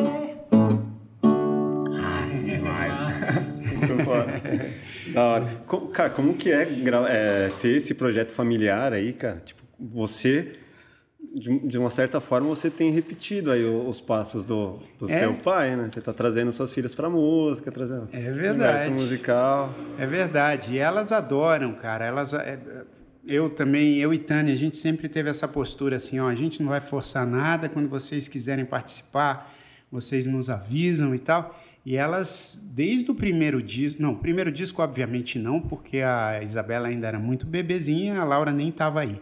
Agora, no segundo disco em diante, elas gravaram. Então, o segundo e o terceiro, que a gente lançou agora há pouco, elas gravaram e tal. E como a gente já fez algumas coisas, não só para o canal do YouTube, né? Uhum. O canal do YouTube, o, o, que realmente bomba são as animações que a gente faz com o pessoal lá da Alopra, que é uma produtora de animação do Rio Grande do Sul. Uhum. Mas a gente também faz algumas coisas em, em é, live action. Live action, uhum. exatamente. E, e, e, assim, a gente fez uma temporada de um programa chamado Grandes Pequeninos Chefs, no Discovery Kids. Uhum. Elas eram menorzinhas, mas muita criança lembra delas. Cenário então, coloridão, assim. Isso, é. Eu lembro. Uma cozinha e tal. Uhum. Aí ela, ela hoje em dia já tem gente que fala, você não é o pai da, da Zazá e da Lu? então eu virei o homem referência, bicho. Eu sou o homem referência. Eu sou o Jairzinho do Balão Mágico, o filho do Jair Rodrigues, o marido da Tânia Calil e agora o pai da Zazá e da Lula. E o irmão também. O... Ah, é? Porra, estava me esquecendo. Minha irmã vai me matar. E, e, o irmão da Luciana Mello. Você sabe que tem uma história que eu vou contar, vou tentar contar rapidamente, porque essa história vale a pena. Eu estava nessa coisa de ser o homem referência, né? Eu estava é, indo participar de um show do Max de Castro em Trancoso e aí estava ali na varanda do meu quarto na pousada, ali na, no quadrado. Uhum. É, e aí estava ali na varanda no andar de cima, né? E aí estava olhando ali, estava tocando aqui com um violão, passando umas músicas, não sei o quê. Aí daqui a pouco passou uma moça jovem. Aí ela passava olhando. Daqui a pouco, é, aí ela entrava num quarto, saía, eu saquei que ela trabalhava na pousada, era uma das camareiras. Ela saía, ficava me olhando, mas aí já ia para o outro quarto. Uma hora ela parou, ficou me olhando, e eu fiquei assim, né, tocando, não parei de tocar. Aí ela criou coragem e disse assim: Ei, você, você é famoso, é? Aí eu falei assim: Bom, pelo jeito, não, né? Acho que não. Você, tem que me explicar. Você né? precisa me fazer essa pergunta porque eu não sou. Aí ela falou: Não, mas eu estou lhe conhecendo aqui. Onde é que eu lhe conheço? Tu trabalha na TV? É? Aí eu falei assim: é, Faço algumas coisas na TV, sim, mas eu sou músico. Ah, é? Tu é músico? É? Como é teu nome? Aí eu falei assim: Eu sou Jair Oliveira. Aí ela disse: Jair Oliveira? Nunca ouvi dizer. Aí eu falei, não, tudo bem, não tem problema, vai lá, vai lá que eu vou fazer um show hoje à noite aí, vai lá conhecer. Ela falou assim, não, mas eu tô lhe conhecendo, mas não é com esse nome não que eu lhe conheço. Eu tô, de onde é que eu lhe conheço? Aí eu falei assim, olha, sei, você parece ser muito nova, mas não sei se você pegou aí a época do Balão Mágico, eu sou o Jairzinho. Talvez é daí que você me conhece. Aí ela falou assim, Balão Mágico? Jairzinho? Não, não é daí não, não conheço não, não conheço daí não. Eu falei, cara, mas tudo bem. Ela, não, mas eu quero, agora eu quero saber. Agora eu tô curioso. Aí eu falei assim, olha, não sei. É, vai ver que você conhece... Bom, minha irmã. Minha irmã tá fazendo muito sucesso aí com uma música que é até minha e tal. É, você, acho que você conhece o trabalho dela. É, como é o nome da sua irmã? Aí eu falei, é Luciana Mello. Luciana Mello? Não, nunca ouvi não. É a Cher que canta? Eu falei, não, não. Aí eu falei assim, olha, certamente você conhece meu pai. Porque meu pai está aí há muito tempo, fazendo coisa também na música, aparece em vários programas de TV. É mesmo quem é o seu pai? É o, é o Jair Rodrigues. Jair Rodrigues? Não, não conheço não. Eu falei, puta merda, e Nem pra dar uma dentro, né? De falar assim, ah, É, conheço. exato. Não, falou, não conheço. Aí eu falei, e agora? Eu falei assim, vem cá, você assiste novela? Assiste novela. Tu faz novela? é? Eu falei assim, não, não, eu não, mas a minha mulher faz. É mesmo? Quem é a sua mulher? Eu falei, é a Tânia Calil. Tânia Calil? Tânia Calil? Não, que novela? Eu nunca vi dizer. Eu falei assim, olha, você está assistindo Senhora do Destino, que era essa, né? Uhum. A primeira, a primeira novela que ela fez e arrebentou. Aí ela falou assim: Nossa, eu olha, eu assisto todo dia, eu saio correndo aqui para poder terminar meu trabalho, para todo dia assistir essa novela. Quem que é a sua mulher lá na Senhora do Destino? Aí eu falei assim: Então, eu sou. A Tânia faz o papel de Nalva. Aí ela falou assim: "Ah, Tu é marido de Nalva, é? Eu falei assim: Sou. Tu me dá teu autógrafo? eu falei, porra, marido de Nalva no autógrafo, não, né? Não adiantou ninguém, tinha que ser a Nalva. Jair Oliveira, Jairzinho, filho de Jair Rodrigues, irmão de Luciana Mello, marido da Tânia Calil, não deu. Aí não teve, deu. o que deu foi marido de Nalva. Que foda. uma referência que não falta, né? Uma referência que não Pô, falta. Uma hora, uma hora clica, né? É. Imagina quando forem suas filhas, o tamanho da história que tem que contar. Porra, imagina, né? Vai, ah, puta, aí. Puta, vai, já pensou? Aí vai, vai, vai aumentando a referência, né? Mas isso é bom, cara. Eu acho, eu acho bom. É que no Brasil tem essa coisa muito. A ligação das pessoas com a novela é um negócio impressionante, é. né, cara? Impressionante. Às vezes a pessoa não sabe de mais nada do que está acontecendo, não era o caso dela, obviamente, mas assim, mas a novela a pessoa acompanha e sabe o que está acontecendo. Porque... E é um caminho inverso no Brasil, né?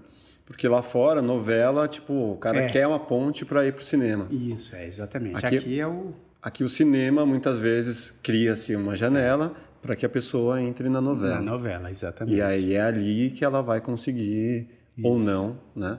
deslanchar a ponto de, de ter uns grandes cachês. Tá? Exatamente. E é. o cinema sofrido, né?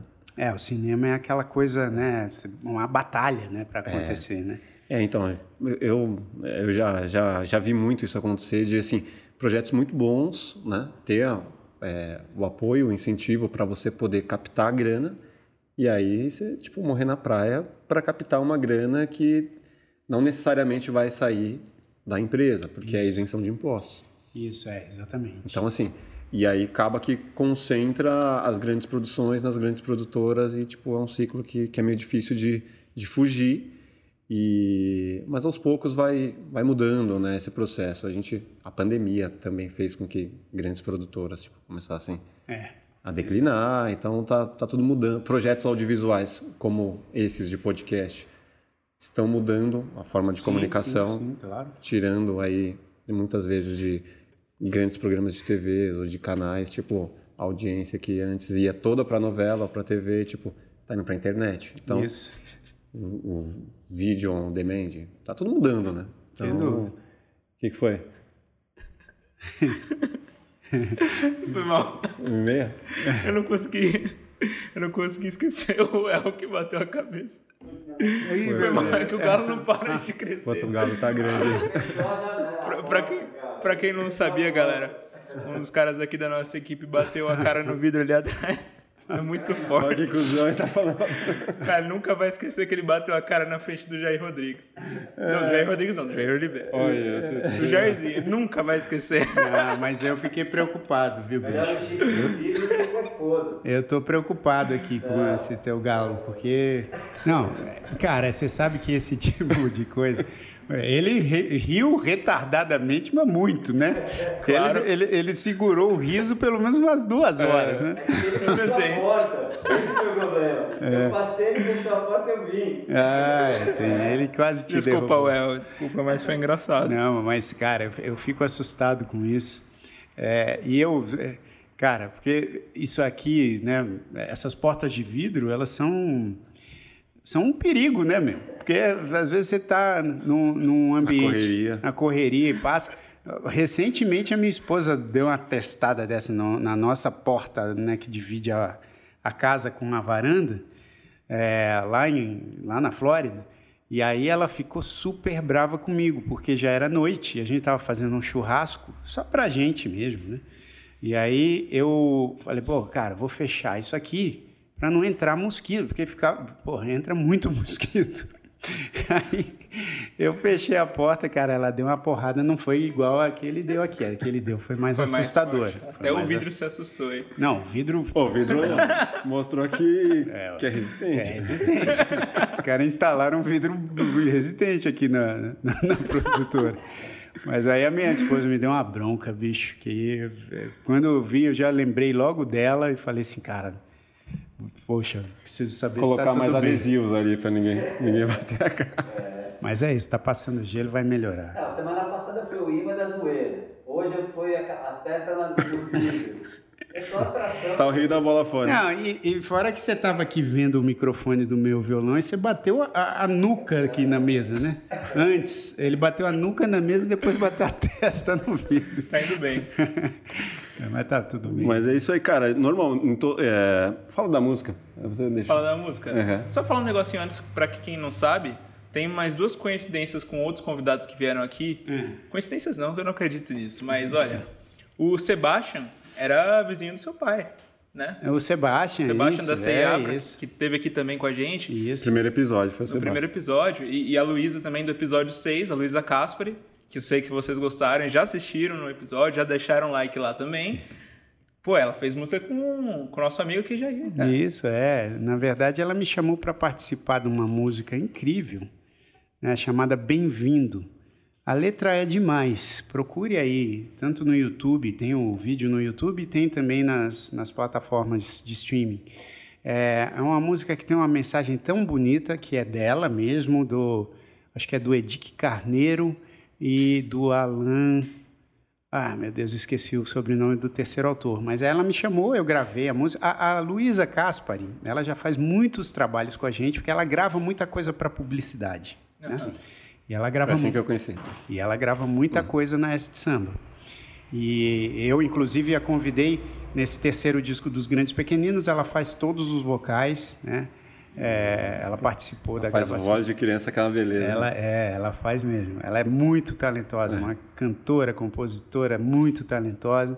E eu, pô, fiquei super feliz porque essa participação minha com ela rendeu tantos elogios, né? E, e- porque a música tem uma mensagem linda. é, Se é pra amar, cuide, o me- é, cuide melhor de ti. Amor tem que fazer sorrir. Cuide-se mais. A, a letra é linda. E, e esse vídeo, pô, deu uma bombada também no YouTube e tal. Uhum. Então, eu adoro a Luísa, acho ela demais. E o Sebastian também, sou fã. Realmente, ele estava sempre lá. Meu pai e minha mãe. Minha mãe tinha um restaurante chamado Escondidinho, na Granja Viana. Uhum. O Sebastian também estava sempre lá e tal, muito legal. Massa. Amigão da minha irmã também. Ele é uma figuraça. Figura, figura. Ele tem, a gente tem um programa na, na Cultura com o John Christian, um outro diretor, nosso parceiro aqui, que está sempre aqui, e chama Cultura e Design. Passa nos sábados à noite, agora está indo para a segunda temporada. E ele é um dos apresentadores lá, cara. cara ah, aquela voz É, dele. aquela voz dele. É Tem uma figura ótima. É, ele é muito bom. Figura Pois é. ótima. Então vamos lá, vamos falar agora de música, que eu sei que a gente já falou bastante. Mas, cara, a gente tem um negócio aqui no Plugado que funciona assim. Cada vez que vem um convidado aqui, a gente pede para ele falar uma música brasileira Hum. Que inspirou muito a vida dele e que ele tem uma história para contar através da música. Ah, então tá. É para eu, é, é pra eu mencionar uma música aqui que tenha sido marcante para minha vida. Cara, a, sua, a principal música, assim, qual música você leva, colocaria na sua playlist? É difícil, né? Essa pergunta pra que música? Mas assim, É, poxa, escolher uma. Pode ser sua, não precisa ser de outra pessoa. É, escolher uma é. é- Mas assim, essa playlist que a gente tem, ela. A gente quer marcar um momento, né? Assim, é, como Sim. a gente falou que a música marca um momento, Sim. cara, aquela playlist ali vai ser a, a música de cada episódio. Tá bom. Então, qual, qual seria a sua? Cara, olha, eu vou escolher uma música aqui que é emblemática para a carreira do meu pai. Uhum. E eu vou dizer por quê. É, porque é, essa escolha eu acho que passa por ela ter sido tão emblemática que influenciou tudo depois da carreira dele e, obviamente, na minha, na da minha irmã, da nossa família toda, porque acabou sendo uma, uma música muito, muito, muito marcante. É, já, já falei aqui no começo do programa do, do Deixa Isso Pra Lá, mas eu acho que a música que realmente é, simboliza o Jair Rodrigues é uma música de Geraldo Vandré e Theo de Barros chamada Disparada. E essa música, não só pela dificuldade dela, mas também por ter mostrado para o mundo que Jair Rodrigues era um grande intérprete. Não só coisas associadas à alegria, aquela é, aquele sorriso no rosto, né? aquela descontração que marcou muito a carreira dele também, mas disparada, como ele defendeu essa música no festival de 1966, Festival da Record, e acabou ganhando a edição junto com a banda do Chico Buarque, Uhum. né, que eles tiveram que dividir. A história é ótima, inclusive acabaram de lançar o Rubens Revald, acabou de lançar um, um documentário muito, muito legal sobre a vida de Jair Rodrigues, chamado Deixa que Digam. Ainda está fazendo parte aí de um circuito de festivais, mas daqui a pouco acho que ele coloca também em alguma plataforma de streaming. Vale muito a pena assistir. Tem o rap do Rapping Hood também, que, que cita essa música. né? Isso, né? é, que cita o Disparada, né? Uhum. É, tem, tem mesmo. E essa música é muito marcante. Agora, eu acho assim, tem certas músicas no cancioneiro brasileiro que ficam tão marcadas com seu intérprete que é o intérprete dá a interpretação definitiva. Uhum. Né? É como, por exemplo, Elise e Tom nas Águas de Março. Né? É, ixi, tem tantas. É, Leãozinho com, com Caetano. Uhum. Né? É, aquele abraço com Gilberto Gil. Outras pessoas gravam e gravam super bem, mas a, a, é, é, muito difícil Sim. você bater aquela interpretação de algumas canções. E eu acho que disparada acabou acontecendo isso com meu pai. É muito, muito difícil você ouvir alguma gravação que bata aquela gravação do Festival da Record ali de 66. Então, como marcou muito a carreira dele, eu escolho essa para ser a, a música aqui do, do, do meu essa playlist. Da minha playlist. A gente pode Toca aí, é, a gente pode ouvir ela assim, como uma saideira. É que ela é, é, ela é longa. Eu vou cantar um trechinho, porque ela é uma música realmente muito difícil de cantar. Ela é, ela é bem difícil, mas e também ela é longa, né? Ela tem uma, ela conta uma história muito bonita e tem uma letra longa que é Prepare o seu coração pras coisas que eu vou contar. Eu venho lá do sertão, eu venho lá do sertão, eu venho lá do sertão e posso não lhe agradar. Aprendi a dizer não, ver a morte sem chorar, e a morte, o destino, tudo, a morte, o destino, tudo, estava fora de lugar, eu vivo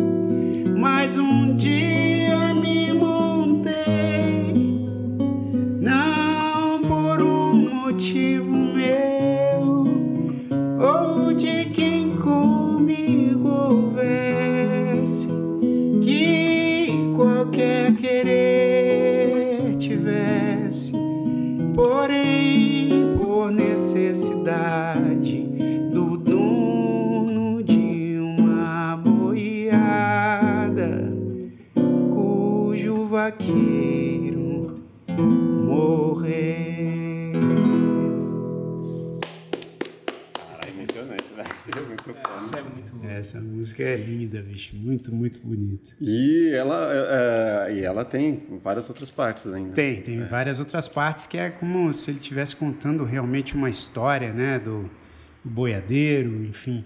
É, tem, é, tem uma metáfora, né, muito bonita, inclusive, do, do, do próprio povo brasileiro. Então, é uma música forte, cara.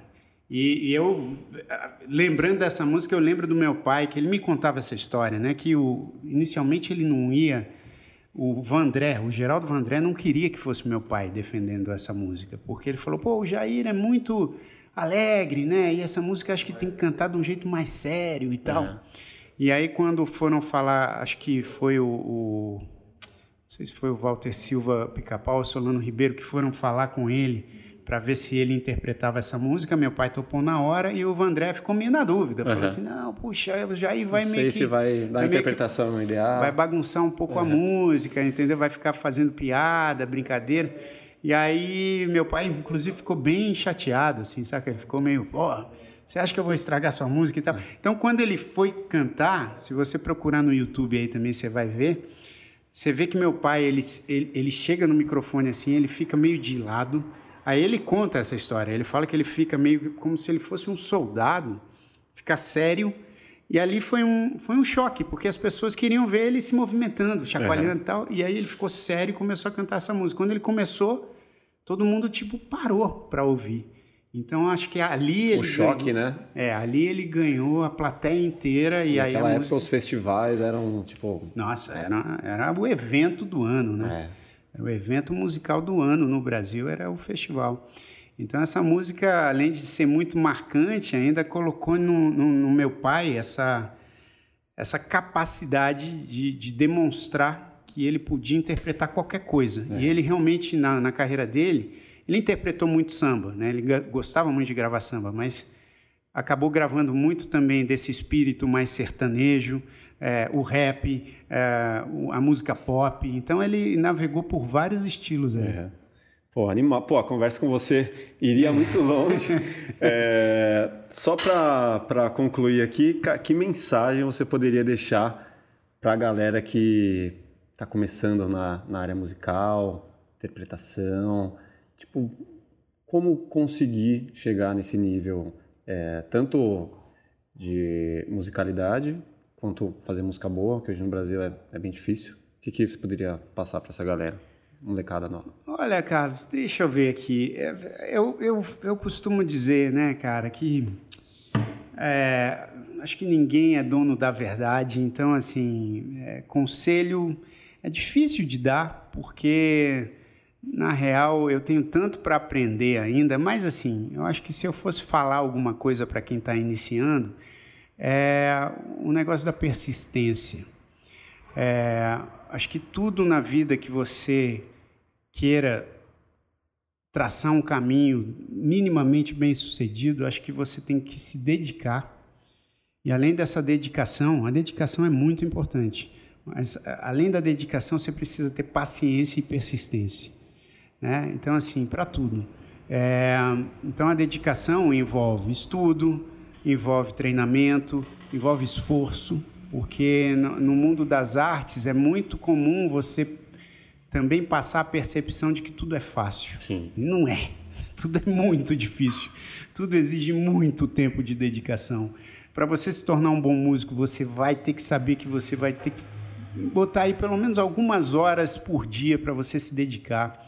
É, estudos, né? É, acompanhar de perto aí quem você admira e saber que a carreira dessa pessoa também não, foi fácil e não é fácil.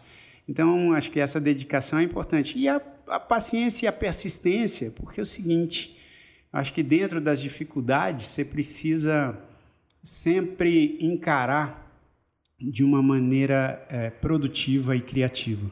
Então, é, não pode desistir na primeira chance. Acho que isso é uma covardia com consigo mesmo e com a própria arte. É, e, e saber que também é- essa, essa paciência ela é necessária. Né? E ainda mais se você ligar essa paciência a aprendizados. As dificuldades elas, elas são frequentes, elas acontecem com frequência. Mas eu acho que a pessoa que encara a dificuldade como um ensinamento, ela sai na frente de muita gente. Então, assim, eu tento sempre encarar isso e, e tento passar isso para as minhas filhas, de falar assim, olha, não, não fique tentando enxergar qual foi o, o momento do seu ápice ou, ou, ou o momento da sua, do, né, do, do seu fundo do poço. Acho que tanto essas situações de ápice e fundo do poço, elas são é, boas para você traçar um- uma linha de aprendizado. Então, tudo serve como aprendizado, tudo. Vai te forjando. Exatamente. Então, assim, eu acho que tem que ser resiliente. Tem que ser paciente, resiliente e dedicado. Pô, animal. Caramba. É isso, cara. Fechando então. Muito obrigado, cara. Pô, eu que obrigado por vir aqui com a Grato. gente, dar essa moral aqui pro projeto que tá crescendo a cada dia e, cara, pessoas como você aqui ajudam muito esse projeto a crescer, com certeza. Pô, eu que fico lisonjeado com o convite. Também depois vou, vou trocar essa, esse convite aí para o podcast que eu tenho, que é o Numanice, Aham. né? É, que a gente começou falando sobre Nova York, por isso que ele chama Numanice, porque o Nice é N-Y-C-E.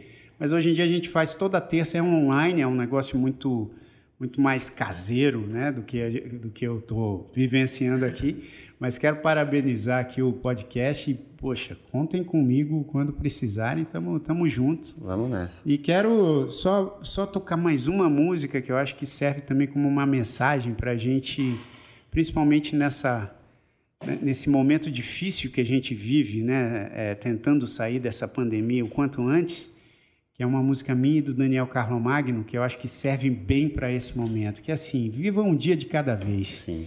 E aí quando esse dia chegar ao fim, é, você fala, cara, hoje o meu dia terminou bem. né? Então eu vou fazer aqui, ó.